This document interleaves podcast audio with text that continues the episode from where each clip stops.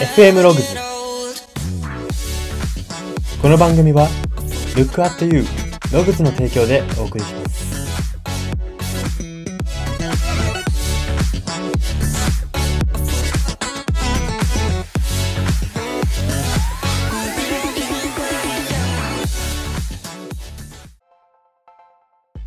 どうも。花セレブはなんで甘いのか気になる人材エージェント愛です。この番組は人材エージェント愛が独自の分析感をもとにあなたの人生観、キャリア観に最やかな変化を日々与えていこうという番組です。これは取り入れたいと思うものがあったら取り入れる、そんな感覚で聞いていただければと思います。さて、今回は名言考察のコーナーです。今回特集するのが、ドンキホーテ創業者、安田隆夫さんの名言で、基準の高さが結果の違いという名言です。はい。えー、安田隆夫さんはですね、株式会社ドンキホーテの創業者の方になっております。リスナーの皆さんも一度は行ったことがあるんじゃないでしょうか。あの、有名な、えー、ディスカウントストアのドンキホーテさんの、えー、創業者になります。で、実際にですね、この安田隆夫さんどんな方だったのか、えー、どうやってドンキホーテを作ったのかっていうとですね、最初は18坪の小さなディスカウントショップから拡大を始めたんですね。で、そこから今日のドンキまでその規模を大きくした。えー、まあそんな偉大な人物でございます。で、まあそういう金銭だったり、店舗、金銭の多さだったり、店舗の広さが他社より劣る状況をですね、結果で覆してきた彼の、まあ、この結果に関する名言を今回特集していきたいと思います。はい、えー、では最初に読み取れるメッセージが大きく3つあります。1つ目です。競争は同じ視座の者同士で生まれるということです。はい。まあ、視座っていうのは、あの、視点の高さみたいな意味なんですけれども、まあ、よくです。ね、あの、争い事は同レベルでしか起きない。なんてことも世の中言われますけれども、それに近いところになりますね。で、今回私が言ってるのは、さらに、あの、ポジティブめな意味ですね、これは。えっと、争い事は同レベルでしか起きないって結構ネガティブな時に使われがちな言葉だと思うんですけれども、私はポジティブめ、ポジティブな方で言っております。視座の、視座の工程に差がある勝負っていうのは、あの、ま、一応、名目上勝負だとしても勝負になってないと思うんですね。なんでかっていうと、おそらくお互いがお互いに対して何をしているのかよくわからない。何を言ってるのかよくわからないとなるからなんですね。まあ、特に、あの、なんて言うんでしょう。例えばですけれども、こう、日々新聞を読んだりだとか、えー、日々こう勉強してインプットを続けている人とですね、全くしていない人が、んなんて、なんて言うんでしょう。こう、会話をした時にですね、えっと、お互いが何を言っているかわからないってなる現象ってあると思うんですね。まあ、例えばリスナーの皆さんだったら、えー、こう、ち、例えばですけど、極端な話、小さい子と喋った時に、まあ、基本的にちょっと何言ってるかわからない、あの、マジレスすると、ま、何言ってるかわからないってことが多いわけじゃないですか。で、まあ、結局大人が、こう、小さい子の目線に降りてあげて喋るから、まあ、会話が成立した感じになるんですけども、あの、真面目に会話、なんていうんですかね、一、同じ成人と同じような扱い方で接したら全く意味がわからないわけじゃないですか。で、多分おそらく子供側も全く意味がわからないってなって終わりだと思うんですね。まあ、つまり、こう、同じ視座の者同士でしか、あの、いい戦いっていうのは起こらないってことなんですね。で、ここからどういうことが言えるかっていうと、周りに何言ってるかわからない人がいる場合ですね、視座にズレが生じている可能性があるというところなんですね。はい。えー、リスナーの皆さんも周りの、周りにいる人の中でですね、あなんて言うんでしょう。こう本当にその人が嫌いでこう、嫌いで言ってるとかではなくて、本当に何を言ってるのかがちょっとよくわからないみたいな。なんて言うんでしょう。こう、こちらが言ってることに対して何回も同じアンサーをしてくるけれども、それは聞いてないって言ってるんだけどな、みたいな。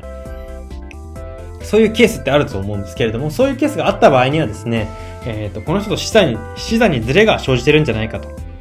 考えてみてほしいなっていうふうに思いますし、まあ、視座がずれてるって思えば、まあ、優しくなれることもあったりだとか、まあ、むしろ自分が視座が低いんだって思ったら、えー、頑張ろうっていう原動力になったりすると思うんで、まあ、この視座のズレっていうのを積極的に、あの、なんて言うんでしょう、そこ見つけることをネガティブともポジティブとも捉えずですね、フラットに見てほしいなっていうふうに思います。はい。では、ポイント二つ目です。勝負の世界において、自分より視座の低い人からの賞賛に溺れてしまうと、あっという間に足元を救われるということです。同じ視座の人に、例えば、1から10まで話して、やっと称賛された。っていう出来事もですね、じゃあ自分より視座の低い人に同じ話するとどういうかっていうと、えっと、1から10の話しなくてもですね、1から3くらい話すだけで、もう称賛されたり、まあヒーローみたいに扱ってもらえることが多いんですね。これはどんな世界でも同じなんです。ただですね、やっぱりこの同じ視座の人あ、あなんて言うんでしょう、自分より低い視座の人に、えー、1から3だけ喋ってすぐ褒められました。って言って、これで満足して、努力をやめちゃう人っていうのは結構いるんですね。これが結構恐ろしい話というか、やっぱり人間一番心地のいい場所にいたがるものですから、まあなんかよくこう英語でコンフォートゾーンっていうその快適なエリアっていう意味ですけれども、コンフォートゾーンから抜け出そうなんてこともビジネスの世界で言われたりもしますけれども、やっぱりこのコンフォートゾーンから抜け出すためにはですね、えっと、なんて言うんでしょう。もらった賞賛に対して、えっと、これは本気で100%食らっていい賞賛なのかっていうところを考えてみてほしいっていうところなんですね。考えた方がいいってことなんですね。まあ、なんかその人からもらう賞賛に対して、えっと、これが重要で、これがそこまで重要じゃなくてって考えるなんてなんかこう、冷たいよって思う方もいるかもしれないんですけれども、自分のキャリアだと、のためにはですね、まあ、その、見定めるとまで厳しくなくてもいいんで、まあ、この賞賛って、どういう意味だろうとか、どういう価値を自分の中で持つだろうっていうところは、あの、軽く考えてみてほしいなというふうに思います。はい。えー、では、ポイント、最後の3点目です。行動の価値は、その先にどんな目的を設定しているかで、0にも100にもなるということです。一番わかりやすい例は、読書ですね。まあ、読書を行動、読書は行動ではないっていう人ももしかしたらいるかもしれないですけれども、切り口によっては。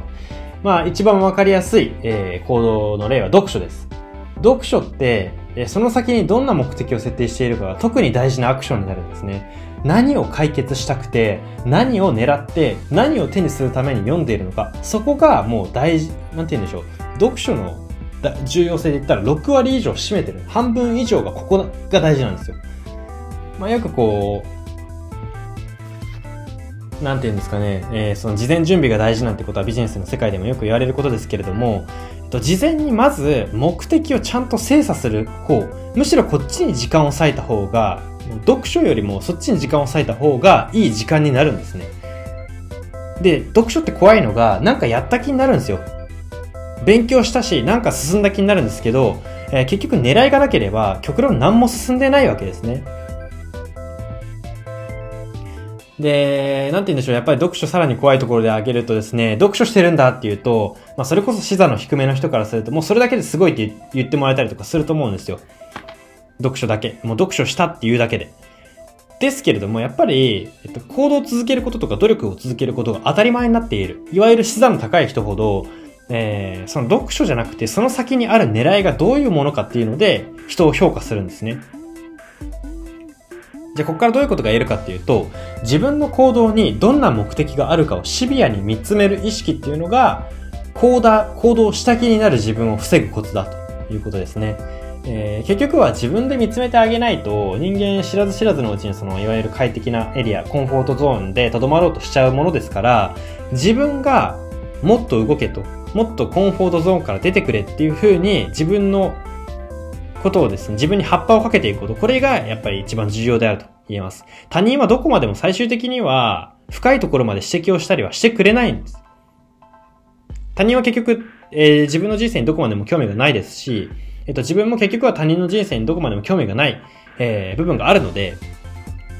そういった前提の上でですね、まあ、自分で自分に葉っぱをかける、自分で自分を厳しく見る、えー、こういった意識が大事だなというふうに、えー、思います。はい、えー、そんな感じで読み取れるメッセージはここまでにして、ここからは人生観、キャリア観に転用するとどういうことが言えるのか、その考え方のポイントを大きく3つご紹介していきたいと思います。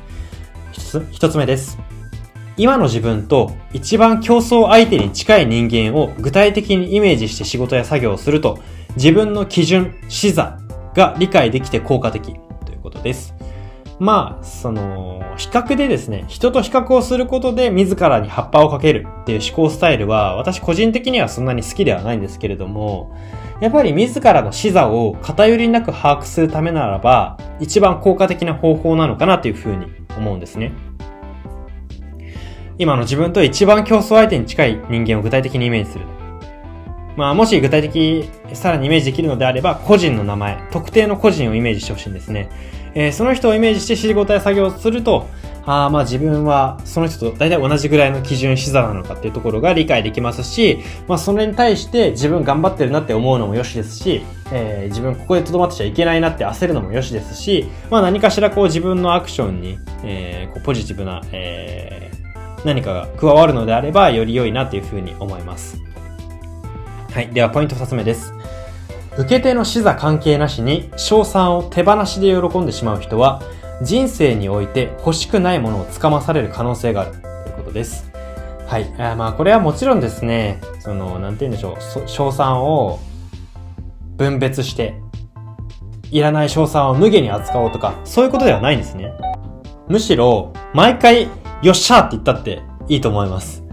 ですけれども、心の中だけでいいんです。心の中でいいから、心の中では、えー、それをなんとなく分別する必要があるということなんですね。受けて、えー、なんて言うんでしょう、例えばですけれども、えー、その、1から10を話したときに、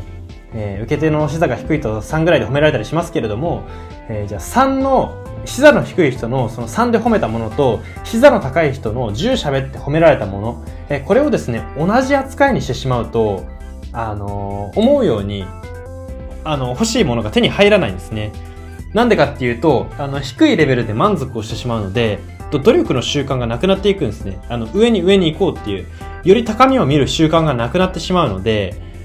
その、視座の低い受け手に合わせたコンテンツ、生き方とか、なんかこう、お話とかっていうのが増えるので、そうするとやっぱり、おのずとレベルは落ちますよね。で、レベルが落ちると最高到達点も落ちますよね。